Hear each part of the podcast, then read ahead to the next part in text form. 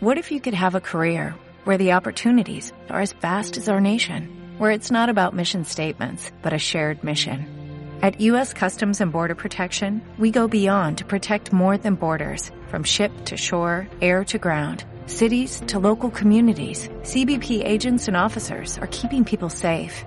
Join U.S. Customs and Border Protection and go beyond for something far greater than yourself.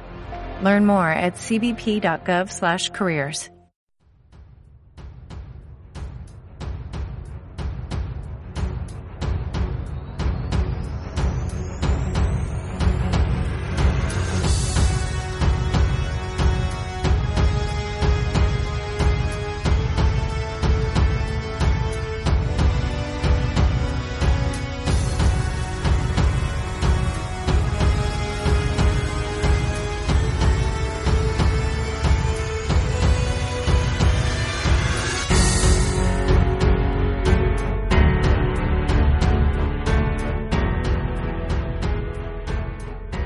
Bienvenidos a mi podcast ¿Qué historia me estás contando? Que como podéis imaginar es de temática histórica.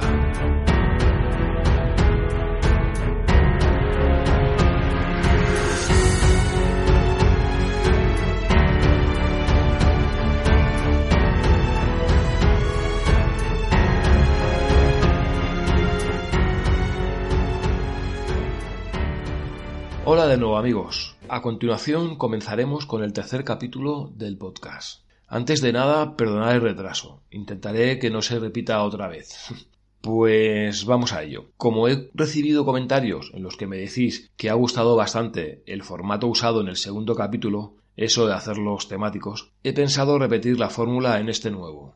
Para este tercer capítulo vamos a ponernos el sombrero, la cartuchera y montaremos en nuestro caballo, ya que atravesaremos las enormes praderas del salvaje oeste americano, aunque en el capítulo averiguaréis cómo ciento y pico de años antes, de la época explicada en los huestes de Hollywood, ya iban unos españolitos por esas tierras peleándose con los apaches y con un armamento muy inferior al del séptimo de caballería. Así que hablaremos de Texas, Nuevo México, Arizona, California y de bastantes ciudades que, como ya he comentado, antes de que apareciera un vaquero anglosajón por allí, nosotros ya habíamos dado bastante, como diría Churchill, sangre, sudor y lágrimas.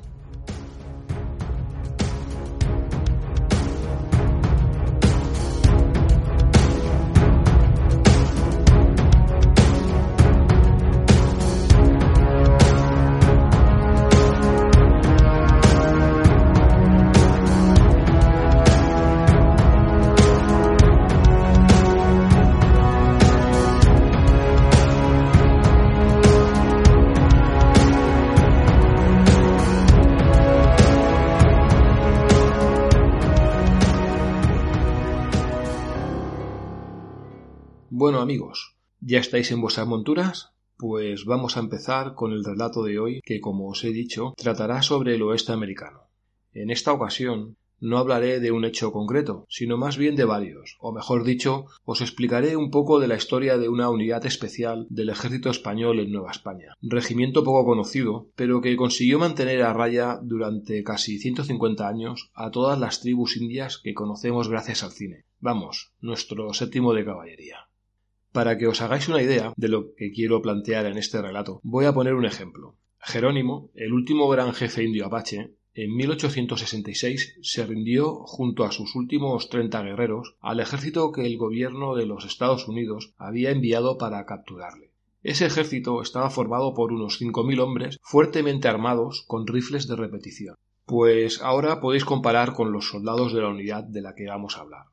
Como he comentado antes, nuestro relato empieza unos 150 años antes de ese hecho, cuando el Reino de España controlaba todo el oeste americano, desde el río Mississippi hasta el Océano Pacífico, una frontera que abarcaba unos 6.000 kilómetros aproximadamente y muy difíciles de controlar, sobre todo por la gran cantidad de tribus indias hostiles al hombre blanco que habitaban en ella. Nombres como Apache, Comanche, Sioux, Navajo, Chiricahua, que conoceréis por los western. Pues bien, Cuando España decide realizar un control más efectivo de todo el territorio, mandando colonos o creando misiones religiosas para que los frailes evangelizaran a los indios, los encargados de hacerlo se dieron cuenta que los soldados enviados desde Europa a esas tierras, los dragones, no eran aptos para ese objetivo. En ese clima desértico, de poco valía las pesadas corazas metálicas y sus cascos de acero. Las tropas españolas se debieron ir adaptando poco a poco. Cambiaron sus uniformes, sus armas, sus cascos a las condiciones del terreno, del clima y sobre todo del peligroso enemigo. En ese momento es cuando se crea la unidad de la que vamos a hablar, los dragones de cuera. Estas unidades reclutaban a sus soldados voluntariamente y debían servir al menos diez años, tener más de dieciséis años, medir más de metro y medio y algo muy importante en esa época, ser católicos. Al principio solo el 50% eran españoles peninsulares. El resto era una mezcla de mestizos, mulatos e incluso también había algunos indios aliados. Solo los oficiales eran europeos, y no solo españoles. Allí sirvieron sobre todo italianos, balones, irlandeses y alemanes. Pasados algunos años, prácticamente todos los soldados eran nacidos en Nueva España, por lo que ya estaban adaptados al clima.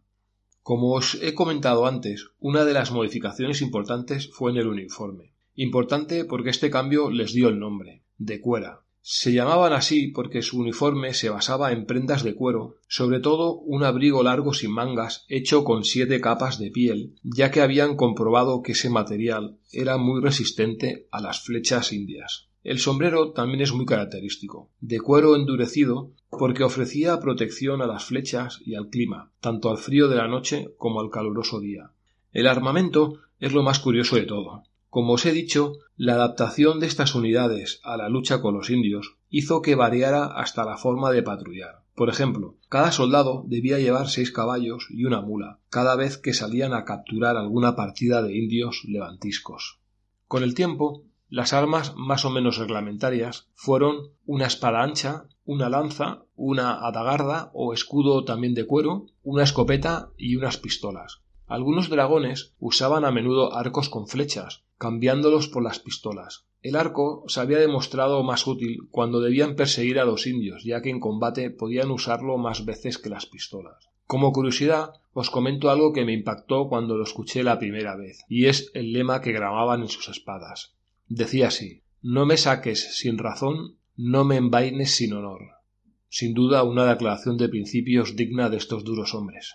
Bueno, pero vuelvo al relato, que me voy sin darme cuenta. La organización de los dragones inicialmente estaba formada por compañías que tenían entre quince y cincuenta hombres, pero cuanto más se iban implantando en el territorio y se fundaban nuevos presidios, las unidades pasaron a tener entre treinta y cien hombres, dependiendo de la importancia del presidio. Otra aclaración más. Estos presidios de los que hablo no eran cárceles, como los podríamos conocer ahora. Eran lo que podríamos llamar un fuerte o una fortificación construida junto a una población, que servía para mantener cierto control en el territorio más cercano, así como para vigilar las comunicaciones entre las diversas poblaciones y escoltar a las caravanas de colonos que se iban asentando en nuevas tierras. Cuando capturaban a algún indio o delincuente, se decía que lo llevaban al presidio, o sea, al fuerte. De ahí que con el paso del tiempo nos ha llegado ese significado equivalente a cárcel. Algunos de estos presidios son ahora ciudades importantes de los Estados Unidos, como Tucson, San Antonio, Monterrey, El Paso, etc.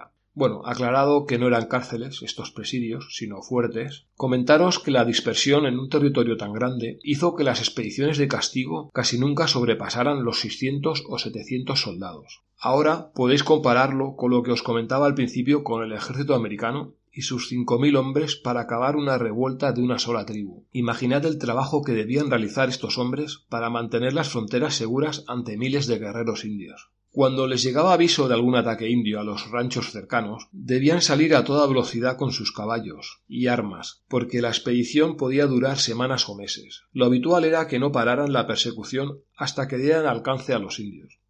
Con respecto a los hechos militares, su historia está repleta de acciones, no solo exitosas, sino increíbles, sobre todo por las escasas unidades con las que contaba el regimiento.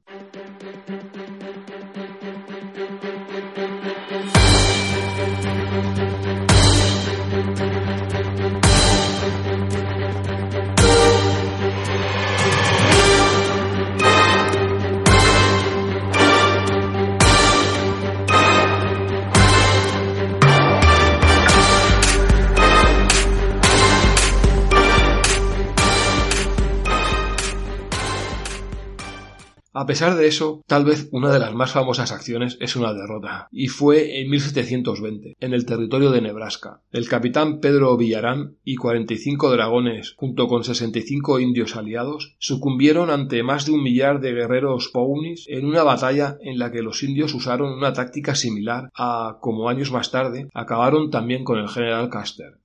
Conociendo la mayoría de las acciones militares que realizaron, os daréis cuenta por qué digo que solo las podían haber realizado unos locos. Para que lo comprobéis, aquí os dejo algunos ejemplos. La expedición de castigo de 1775, en la que unos 500 dragones persiguieron durante más de mil kilómetros a unos 300 indios apaches, hasta alcanzarlos y acabar con ellos, o el sucedido en el presidio de San Diego, donde sólo tres dragones consiguieron resistir hasta que llegaron refuerzos, al cabo de varios días, el ataque de varias decenas de indios. Y así podría contaros bastantes más hechos de esta tropa, pero creo que para no cansaros demasiado, voy a quedarme con dos de los que a mí personalmente más me llamaron la atención. En 1779, los comanches atacaron varias veces la población de Taos. Cansadas las autoridades, deciden castigarlos y reúnen una expedición de castigo de unos 600 hombres, aunque solo 150 eran dragones de cuera, al mando de Juan Sebastián Anza. Una vez reunidos, parten de Santa Fe y comienzan a perseguir a los comanches. Lo bueno es que lo hacen con tácticas sorprendentes. Viajan de noche, se ocultan durante el día, forran los cascos de sus caballos con trapos para no hacer ruido, y después de más de 1500 de persecución, llegan al territorio del Colorado. Allí localizan a los indios, a los que guiaba el cruel gran jefe Cuerno Verde. Sin apenas descansar, atacan por sorpresa y derrotan a los comanches matando a su gran jefe. Sobre esta batalla hay una anécdota curiosa. Las plumas y las armas del jefe Cuerno Verde fueron enviadas como trofeo al rey Carlos III, y éste, tal vez porque no supiera qué hacer con ellas, se las regaló al Papa de Roma. Así que si vais alguna vez de visita a los museos del Vaticano y os encontráis una vitrina en la que hay un entorchado indio, ya sabéis cómo ha llegado allí. Anza, que llegó a gobernador, fue uno de los militares más brillantes en esos años de lucha contra los indios, así como uno de los más firmes partidarios en apoyar la creación de poblaciones en California. Desde Los Ángeles hasta San Francisco, donde está enterrado, los actuales americanos han reconocido esa labor y tiene dedicadas en su honor numerosas calles, estatuas y hasta un parque nacional, mientras que aquí en España no lo conoce casi nadie. En fin. Ah, y por último, os quería comentar otra de las batallas épicas de los dragones, una de esas en las que os daréis cuenta de qué pasta estaban hechos estos tipos. Os hablo de la batalla de Tucson.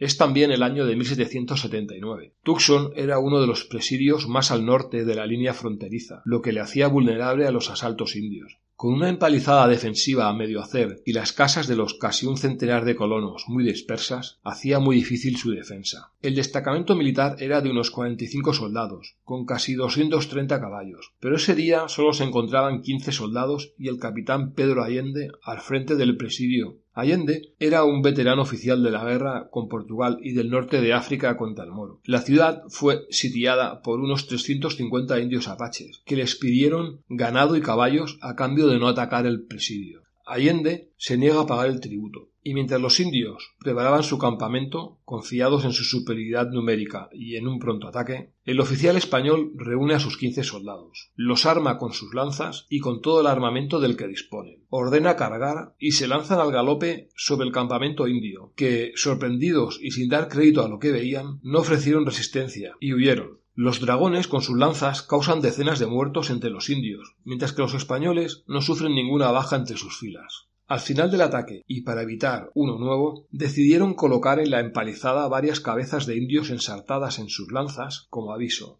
No está mal, ¿verdad? Pues ya veis, para acabar esta breve reseña de los dragones de cuera, deciros que este regimiento desapareció como tal en 1821, cuando España dejó de gobernar todo ese enorme territorio, y que los americanos copiaron este modelo de tropa de choque creando sus conocidos regimientos de caballería y sus fuertes. Y ahora, sin bajar de nuestras monturas, seguimos cabalgando en dirección hacia la sección de cine con historia. Ahí os espero.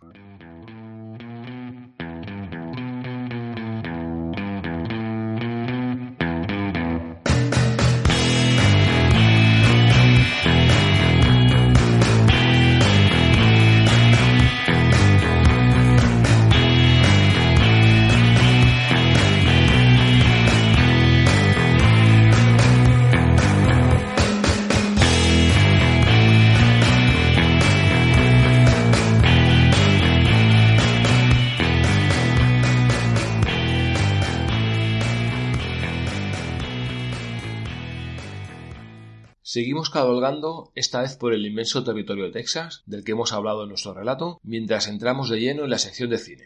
La verdad es que gracias a Hollywood y algún spaghetti western memorable, tenemos una gran cantidad de películas para comentar sobre este tema. Se me han ocurrido algunas sobre el inconsciente General Custer y su mítico séptimo de caballería, o tal vez el duelo en OK Corral con Wyatt Earp y Don Holiday, pero al final me he decidido por una a la que de paso aprovecho y hago un homenaje a uno de mis actores preferidos. La película elegida es El Álamo, rodada en 1960, dirigida por John Wayne e interpretada por él mismo, Richard Whitman, Lawrence Harvey y un magnífico grupo de secundarios. Esta fue la primera película que rodó Wayne, aunque se rumoreaba que algunas escenas de acción las rodó su amigo John Ford. Años más tarde, John Wayne rodaría también Boina Verde, un alegato a la guerra de Vietnam y muy inferior técnicamente a El Álamo. Esta película consiguió siete nominaciones a los Oscars, aunque solo ganó el del mejor sonido. Sobre la película quiero haceros algunos comentarios personales, claro. A ver, lo mejor de la película, sin duda, su banda sonora, creada por Dimitri Tionkin y considerada una de las mejores de la historia del cine. Otra, mmm, las secuencias de acción. Fueron rodadas con una maestría especial. El duque supo aprovechar los magníficos planos que le brindaba los miles de extras usados en esas escenas. Vamos, una gozada para los que nos gustan estas películas. Sobre todo recomiendo la escena final del asalto. Cine hecho arte. En la parte negativa tal vez, aunque no mucho porque ya os he dicho que para mí es un clasicazo, podía poner los diálogos, porque algunos son algo enrevesados. Bueno, lo típico en esa época.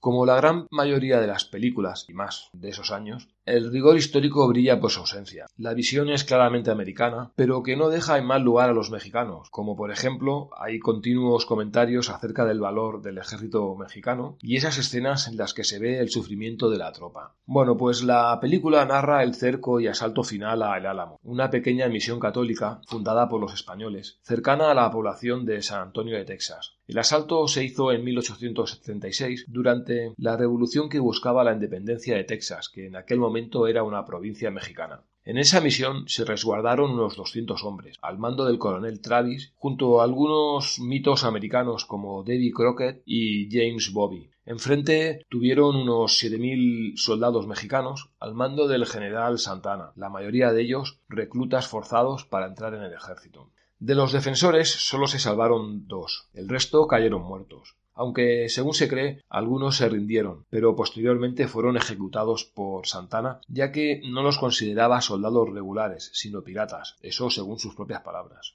En cuanto a lo militar, no supuso ningún avance o pérdida considerable para ninguna de las partes en conflicto. Los americanos suelen comentar que gracias a esta acción los tejanos consiguieron retrasar unos días al ejército de Santa Ana, dando tiempo al general Houston a preparar una milicia que pudo derrotar a los mexicanos en la batalla de San Jacinto, victoria que significó la creación de la breve República de Texas. Aunque personalmente creo que ni siquiera eso. La derrota mexicana en San Jacinto se debió a graves errores tácticos del general Santana, pero bueno, ya se sabe, los americanos necesitaban un mito y así ha quedado. Y si no, podéis ir a visitar el Álamo y lo comprobaréis. Así que, pues nada, hasta aquí ha llegado lo que quería comentaros sobre este western clásico. Os animo a que lo reviséis. Y ahora, sin bajarnos del caballo, pasamos a la sección de libros con historia.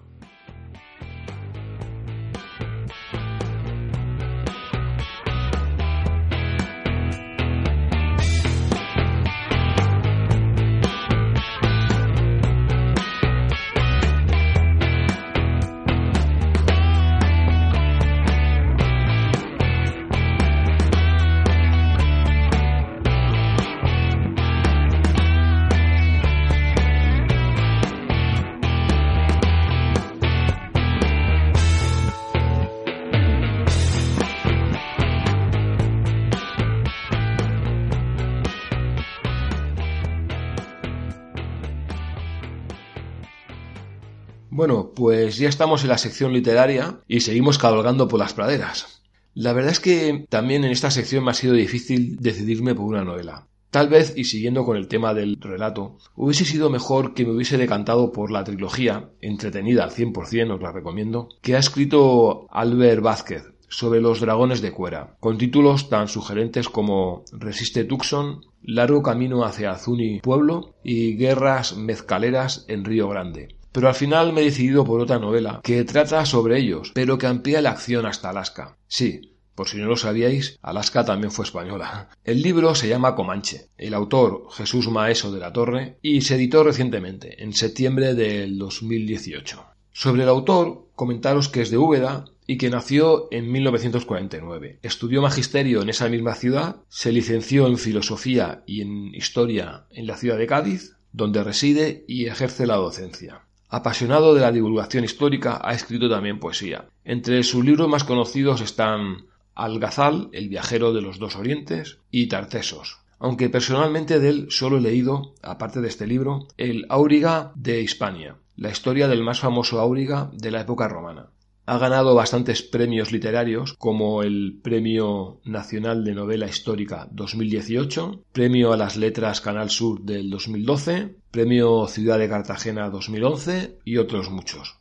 Bueno, y sobre el libro, pues comentaros que básicamente es una novela de aventuras, con retazos históricos, aunque por lo que he podido comprobar con algunas anotaciones personales, con algún error, pero que una vez metido en las 500 páginas del libro, que se hace corto realmente, tampoco es algo importante dentro del relato. Sobre esto, comentaros que siempre he pensado que si realmente quieres aprender historia, no leas novelas, lee ensayo, eso está claro. Bien, pues ya que estamos para contar la presencia española en Estados Unidos, esta novela es ideal. A través de tres personajes, el capitán de dragones Martín de Arellano, una joven apache llamada Wasaki y la princesa Aolani del pueblo Aleuta, indígena de Alaska, hace un amplio repaso a esas décadas del siglo XVIII, reviviendo las luchas entre los dragones y los indios, la vida en los presidios y el gran esfuerzo que hizo España para mantener el dominio en esos enormes territorios.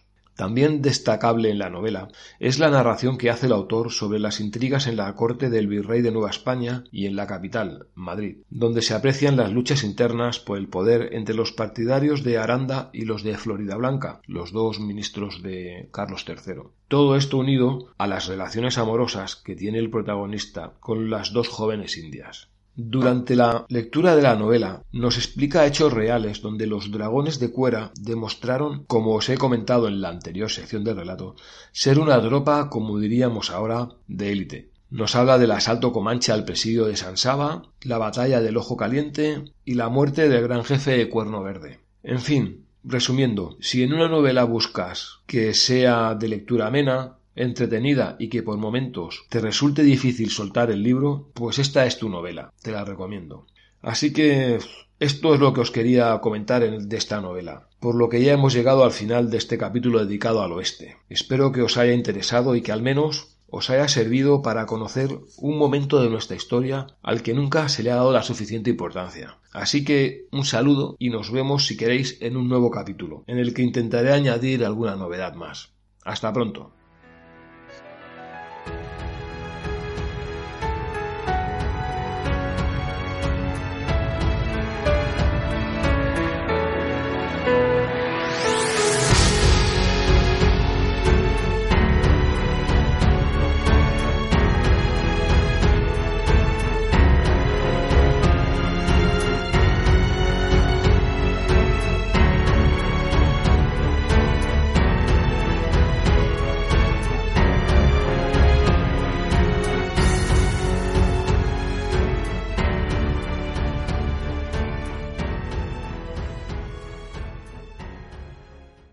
Sherwin Williams somos tu compa, tu pana, tu socio, pero sobre todo somos tu aliado, con más de 6.000 representantes para atenderte en tu idioma y beneficios para contratistas que encontrarás en aliadopro.com. En Sherwin Williams somos el aliado del PRO.